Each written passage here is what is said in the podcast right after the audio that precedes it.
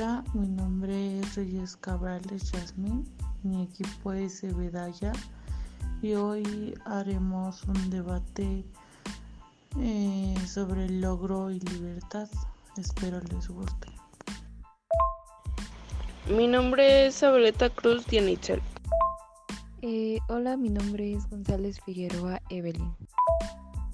Bueno, pues tratamos de entender que a los demás cuando en realidad no nos entendemos ni a nosotros mismos, es que pues el primer paso para comprender a los demás es tomar una autoconciencia y un autoconocimiento personal, ya que estos son como unos pilares básicos del desarrollo de la inteligencia emocional.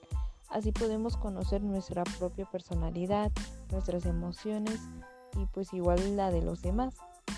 Así que solo podremos potenciar nuestra inteligencia emocional aprovechando con los recursos y oportunidades que están conscientes de ellas, porque pues hay que ser capaces de comprender nuestra propia realidad. La autoconciencia es la capacidad de reconocer nuestras propias emociones, em, cómo afectan en nuestros estados de ánimo y cómo nos comportamos debido a ellas. Eh, se, se trata de tomar perspectivas sobre nuestros propios actos y pensamientos, pues de manera consciente. Eh, es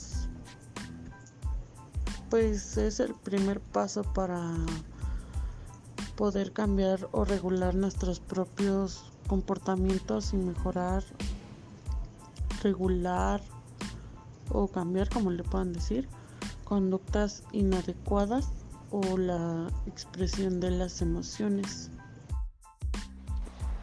1. Conocer qué tipos de emociones estás sintiendo y por qué las estás sintiendo. Esto quiere decir que eh, pues todas las personas debemos reconocer este, pues muy fácil todas las, este, las emociones. Pues sabemos cuando estamos tristes, alegres, sorprendidos, o a no tener que tengamos algo como un tipo alexitimía. Este, bueno, sin embargo, con esto no es suficiente. Debemos esforzarnos para conocer este algunas matices que bueno, que tienen las emociones, ya que las emociones básicas se derivan de gran cantidad de emociones secundarias. Y pues cada una de estas cuentan con sus respectivas matices. Cuanto mejor conozcamos este nuestras emociones más evolucionadas, mm, más evolucionadas, mejor sabremos las causas de, de su origen. Esto pues se debe a que pues entre más este mejoremos, cada vez vamos a saber por qué estamos felices, tristes, emocionados o etcétera.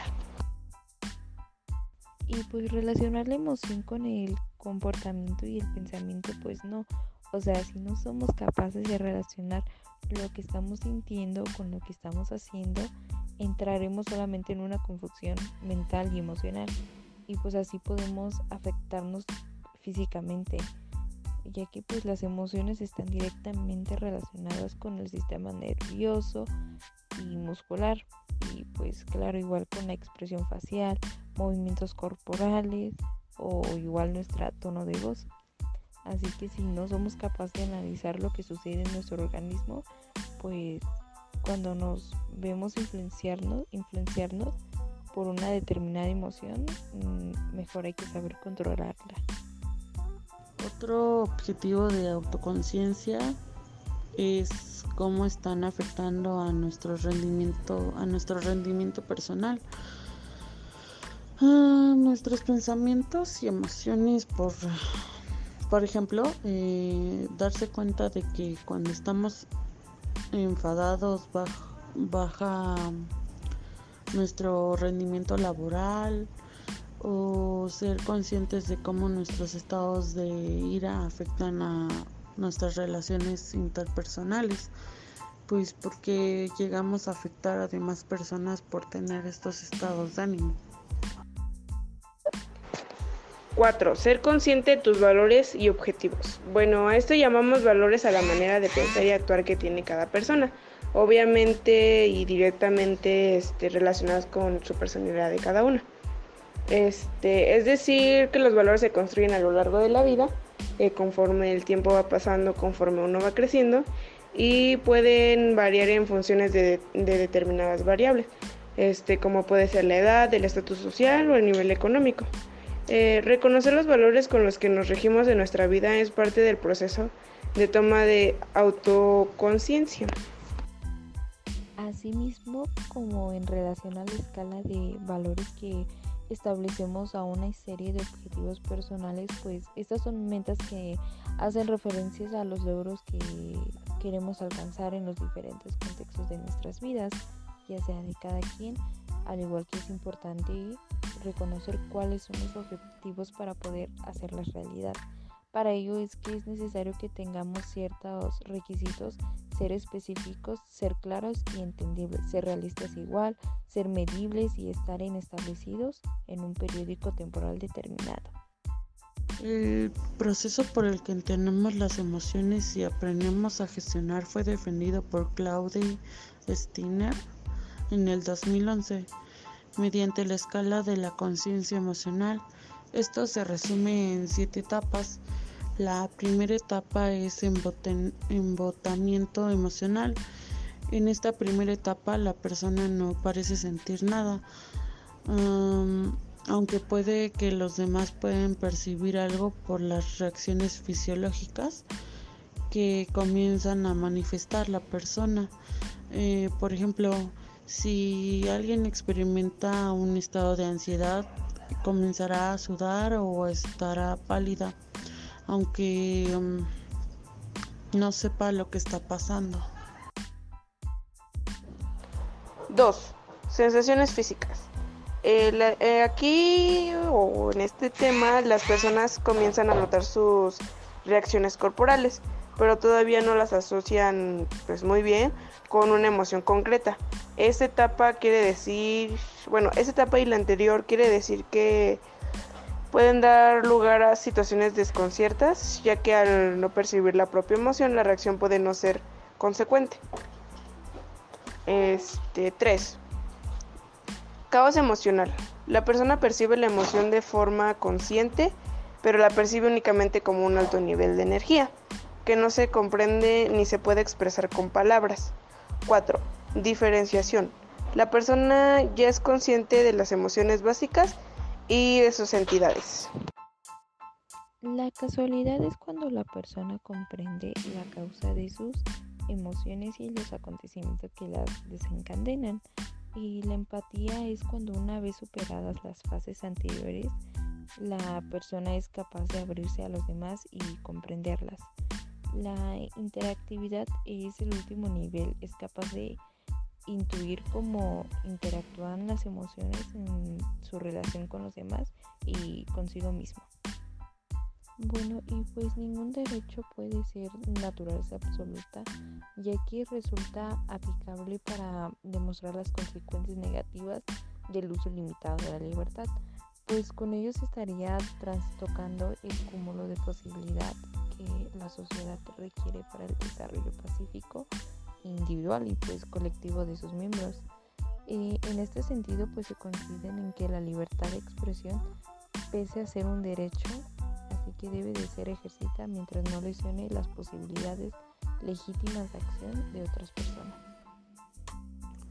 De ahí la importancia de que en un estado contemporáneo reconozca la individualidad del ser humano en la sociedad pero sin desconocer los límites en el actuar del gobierno y para tal eh, acción debe partir de una base filosófica que pues le permite establecer políticas acordes a la tendencia protectora de la dignidad humana desde una perspectiva general que tenga un pues que tenga en cuenta la transición del pensamiento clásico al moderno en materia de libertad. Bueno, pues en este artículo abordaremos la noción de la libertad desde sus orígenes filosóficos con base las nociones de dos grandes pensadores. Después nos adentraremos en el estudio de la libertad desde el punto de vista de la filosofía política en especial de la liberal. para finalmente hacer referencia a la libertad desde el punto de vista jurídico y acudiendo a distinguidos pensadores. Queremos dejar sentado desde ahora que, que no pretendemos ser es, ex, exhaustivos perdón, en la historia del pensamiento político, sino de nuestra intención es más modesta y limitada a acudir al pensamiento de algunos pensadores con base en quienes podemos reconstruir la esencia de la libertad. Y a relación a la libertad y sus límites, este, bueno, el por qué no existe la libertad en términos absolutos, pues es porque hay un límite donde la libertad solo llega hasta donde la justicia y la desigualdad desaparecen. ¿Qué o quiénes imponen límites en nuestra libertad? Eh, pues yo digo que los límites son causados por nuestro mal comportamiento que los derechos de las personas.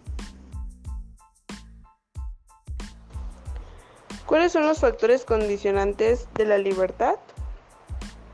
Son los factores que pueden ayudar o dificultar la solución de problemas este, o a la satisfacción de una necesidad y que en muchas ocasiones también pueden actuar de manera neutra dependiendo de la circunstancia que se confronten las situaciones. Eh, ¿Qué importancia tiene la cultura en el ejercicio de nuestra libertad? Y pues es importante manejar la libertad como personas conscientes ya que pues es un regalo y privilegio que pocas, que pocas personas tienen. Al igual que si no es así y abusamos de esta, puede llegar el momento en que este no sea arrebatado y no poder vivir una vida digna. Y aún peor dejar un enorme error, un error en el que hay que tener que habitar las nuevas generaciones, y que es algo que pues a nadie le gustaría vivir por lo cual hay que estar considerados de lo que tenemos y no desaprovechar de la vida, bueno, de la vida y las oportunidades que nos dan.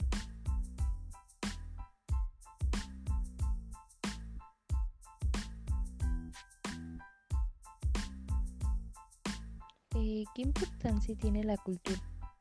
¿Cuál es la relación entre libertad y felicidad? Eh, la felicidad es el sumo bien objetivo al que tiende el ser humano como ser racional. La libertad es la capacidad de obrar sin impedimentos de auto de, de auto determinarse, lo que se supone la posibilidad de elegir tanto los fines como los medios que se consideran adecuados para alcanzar dichos fines. Eh, si analizamos desde el punto de vista moderno de la libertad, se notará que la libertad y la felicidad tendrán una estrecha relación. Un empleado no es libre, una persona que está en una relación sin querer estarlo no es libre. Cualquier ser humano que está haciendo algo que no le gusta y considera que no tiene alternativa, no tiene libertad alguna por lo que se considera que no es feliz. Somos esclavos incluso de nosotros mismos. Si nos encontramos día a día llevando a cabo actividades que no nos hacen felices, pues sencillamente si tu día no está lleno de cosas que te llenen el alma de alegría y felicidad, no eres libre, eres un esclavo. Es por eso que tienes que encontrar la felicidad de las cosas más simples en el trayecto a tu lugar de estudio, el olor del pasto, el canto de las aves, la compañía que disfrutas, etc. Em, la medida que seas feliz, en la medida que seas feliz, adquirirás ese bien tan preciado y pues esto será directamente proporcional a la libertad. Las libertades de asociación, expresión, tránsito, manifestación eh, se abrieron paso a un dilato y complejo proceso que hizo al individuo portador de una serie de derechos frente al Estado, las iglesias y las comunidades.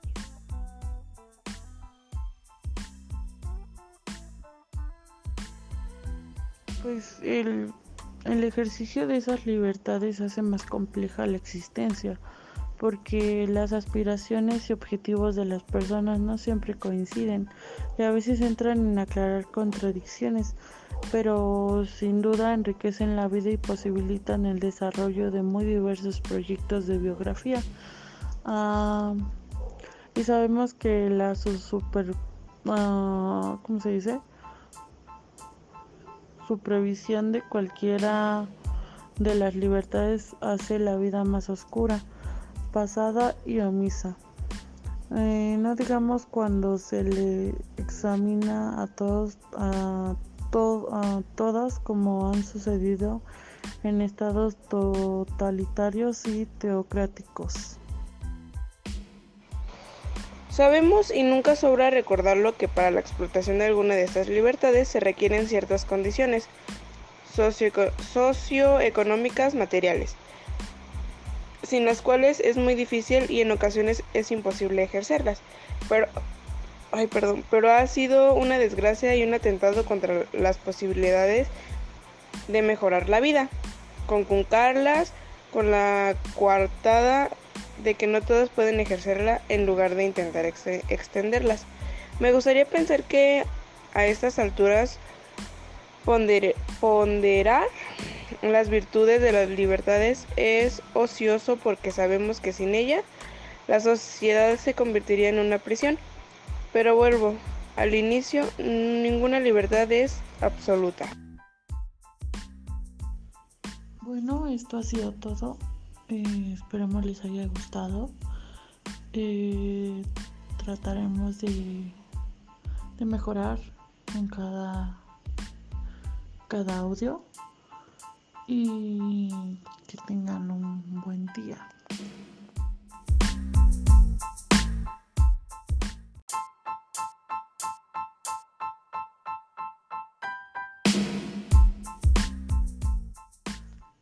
Hola, mi nombre es Reyes Cabrales Yasmín, mi equipo es Ebedaya y hoy haremos un debate eh, sobre el logro y libertad. Espero les guste. Mi nombre es Sabeleta Cruz Dianitzel. Eh, hola, mi nombre es González Figueroa Evelyn.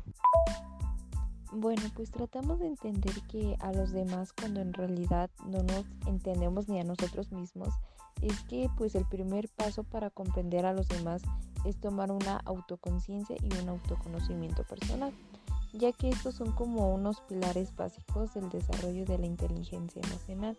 Así podemos conocer nuestra propia personalidad, nuestras emociones y pues igual la de los demás. Así que solo podremos potenciar nuestra inteligencia emocional aprovechando con los recursos y oportunidades que están conscientes de ellas, porque pues hay que ser capaces de comprender nuestra propia realidad. La autoconciencia es la capacidad de reconocer nuestras propias emociones, em, cómo afectan en nuestros estados de ánimo y cómo nos comportamos debido a ellas. Eh, se, se trata de tomar perspectivas sobre nuestros propios actos y pensamientos, pues de manera consciente eh, es pues es el primer paso para poder cambiar o regular nuestros propios comportamientos y mejorar regular o cambiar como le puedan decir conductas inadecuadas o la expresión de las emociones 1. Conocer qué tipos de emociones estás sintiendo y por qué las estás sintiendo. Esto quiere decir que eh, pues todas las personas debemos reconocer este, pues muy fácil todas las, este, las emociones. Pues sabemos cuando estamos tristes, alegres, sorprendidos o a no tener que tengamos algo como un tipo alexitimía. Este, bueno, sin embargo, con esto no es suficiente. Debemos esforzarnos para conocer este, algunas matices, que bueno que tienen las emociones ya que las emociones básicas se derivan de gran cantidad de emociones secundarias y pues cada una de estas cuentan con sus respectivas matices. Cuanto mejor conozcamos este, nuestras emociones más evolucionadas, mm, más evolucionadas, mejor sabremos las causas de, de su origen. Esto pues se debe a que pues entre más este mejoremos, cada vez vamos a saber por qué estamos felices, tristes, emocionados o etcétera. Y pues relacionar la emoción con el comportamiento y el pensamiento, pues no.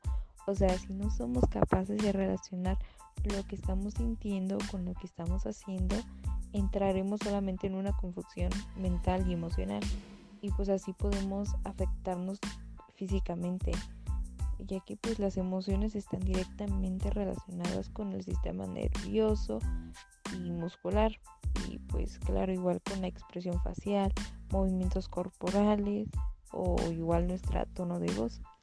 Así que si no somos capaces de analizar lo que sucede en nuestro organismo, pues cuando nos vemos influenciarnos, influenciarnos por una determinada emoción, mm, mejor hay que saber controlarla.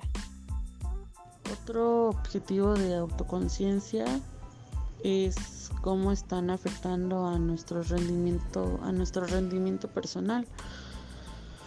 Ah, nuestros pensamientos y emociones por por ejemplo, eh, darse cuenta de que cuando estamos enfadados baja, nuestro rendimiento laboral o ser conscientes de cómo nuestros estados de ira afectan a nuestras relaciones interpersonales pues porque llegamos a afectar a demás personas por tener estos estados de ánimo. 4. Ser consciente de tus valores y objetivos. Bueno, a esto llamamos valores a la manera de pensar y actuar que tiene cada persona. Obviamente y directamente este, relacionadas con su personalidad de cada una.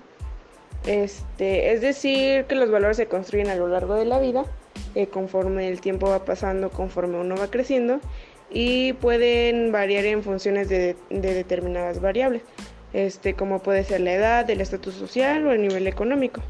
Eh, reconocer los valores con los que nos regimos en nuestra vida es parte del proceso de toma de autoconciencia.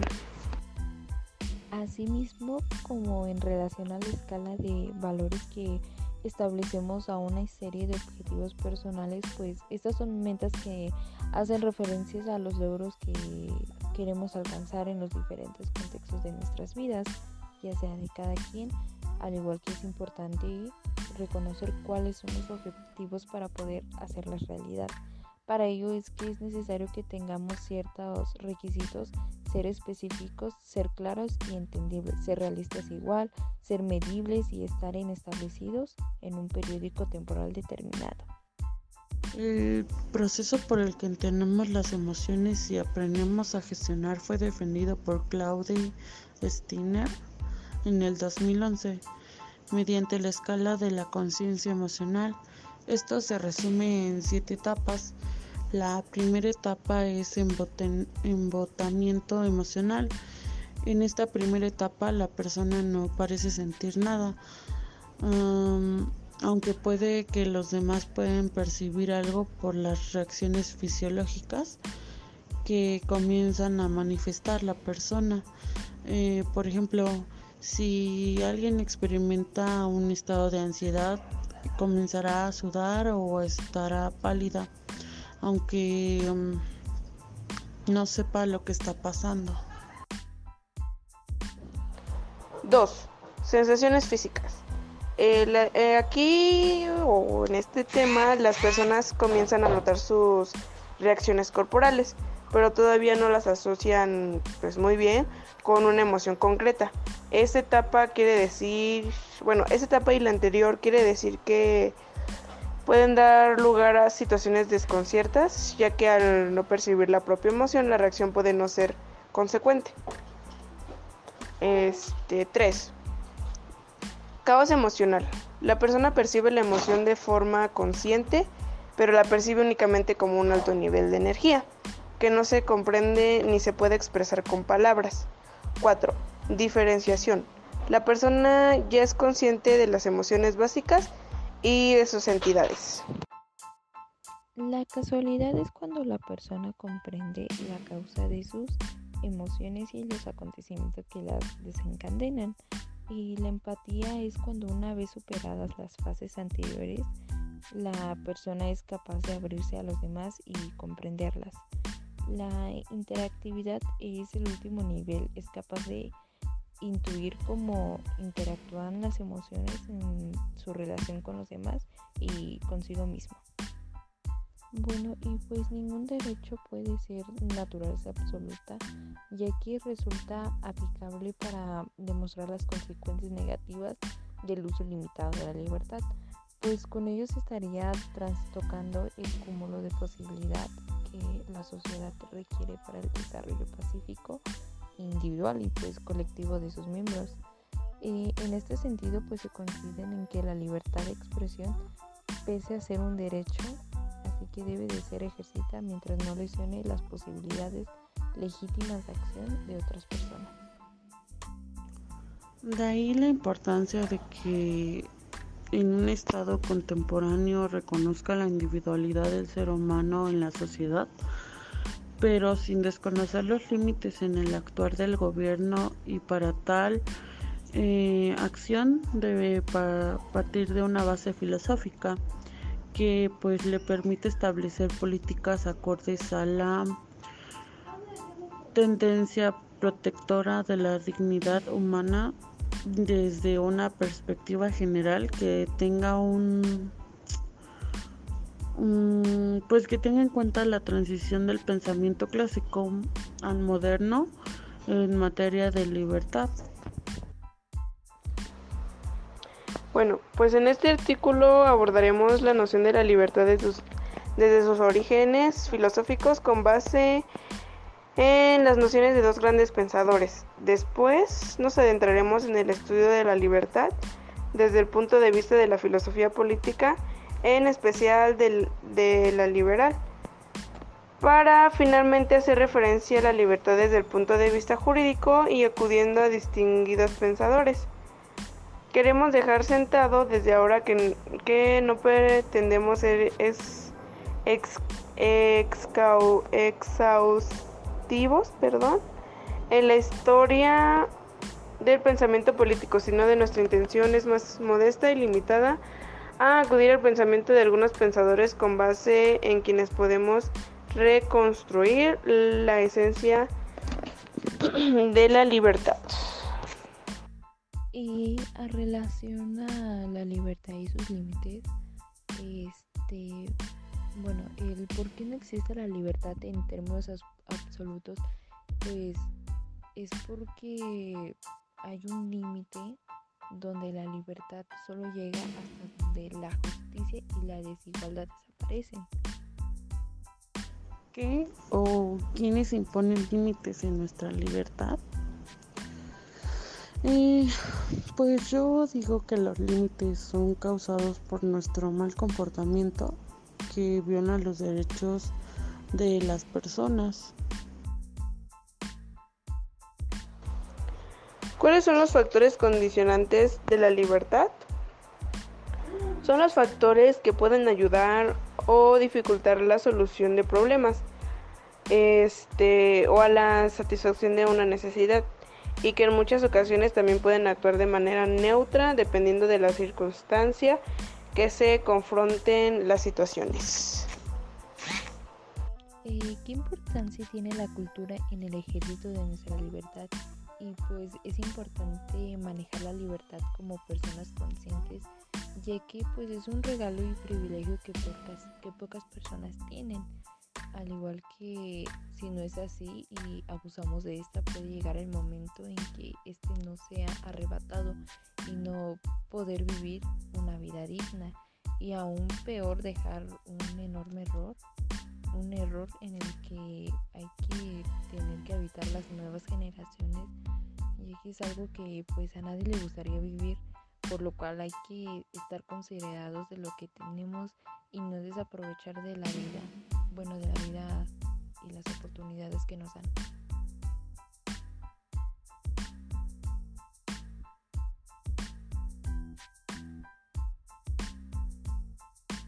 Eh, ¿Qué importancia tiene la cultura?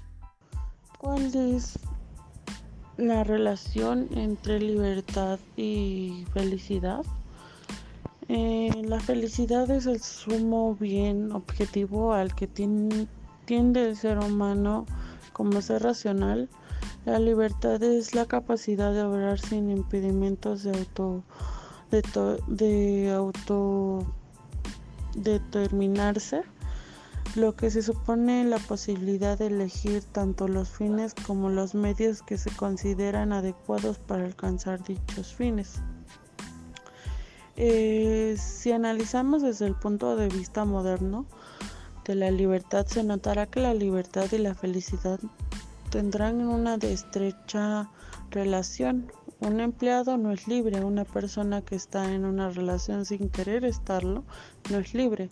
Cualquier ser humano que está haciendo algo que no le gusta y considera que no tiene alternativa, no tiene libertad alguna por lo que se considera que no es feliz. Somos esclavos incluso de nosotros mismos. Si nos encontramos día a día llevando a cabo actividades que no nos hacen felices, pues sencillamente si tu día no está lleno de cosas que te llenen el alma de alegría y felicidad, no eres libre, eres un esclavo. Es por eso que tienes que encontrar la felicidad de las cosas más simples en el trayecto a tu lugar de estudio, el olor del pasto, el canto de las aves, la compañía que disfrutas, etc. La medida que seas feliz, en la medida que seas feliz, adquirirás ese bien tan preciado y pues esto será directamente proporcional a la libertad. las libertades de asociación, expresión, tránsito, manifestación eh, se abrieron paso a un dilato y complejo proceso que hizo al individuo portador de una serie de derechos frente al Estado, las iglesias y las comunidades.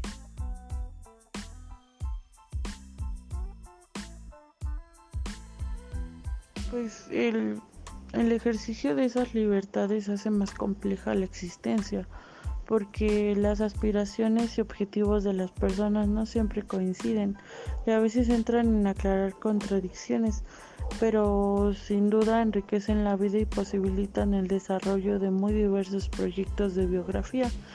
Ah, y sabemos que la super, uh, ¿cómo se dice? Su previsión de cualquiera de las libertades hace la vida más oscura, pasada y omisa. Eh, no digamos cuando se le examina a todos a, a todas como han sucedido en estados totalitarios y teocráticos.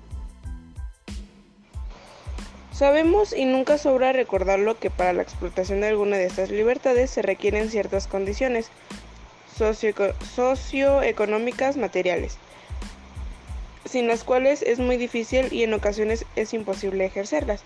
Pero, ay, perdón, pero ha sido una desgracia y un atentado contra las posibilidades de mejorar la vida, conculcarlas con la coartada de que no todos pueden ejercerla en lugar de intentar extenderlas.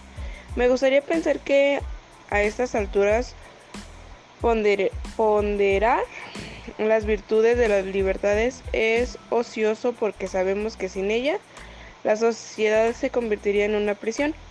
Pero vuelvo, al inicio ninguna libertad es absoluta. Bueno, esto ha sido todo. Eh, esperemos les haya gustado. Eh, trataremos de, de mejorar en cada, cada audio y que tengan un buen día.